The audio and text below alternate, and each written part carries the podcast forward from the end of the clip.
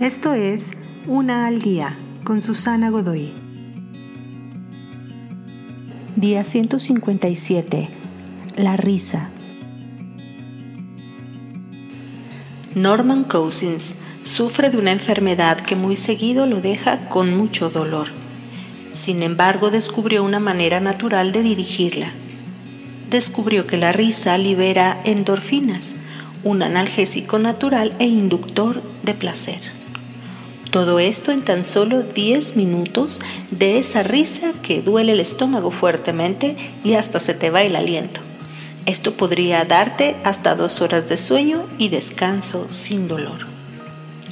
Se dice que la risa es el resultado de una colisión entre lo que esperamos y lo que no un comportamiento escandaloso, situaciones incómodas, una broma que nos manda en una dirección y con un chiste nos envía tambaleándonos en otra dirección. La risa es una respuesta natural a lo que parece escandaloso o imposible. ¿Y no es eso lo que enfrentamos día con día? Los mismos retos y cosas absurdas a las que te enfrentas cada día no son muy diferentes a las de alguna escena de alguna ridícula comedia. La risa es simplemente la manera de liberarte a ti mismo de las cargas que implica dominar los absurdos de la vida. Así que regálate unas buenas carcajadas, así como Norman Cousins te encontrarás libre del dolor.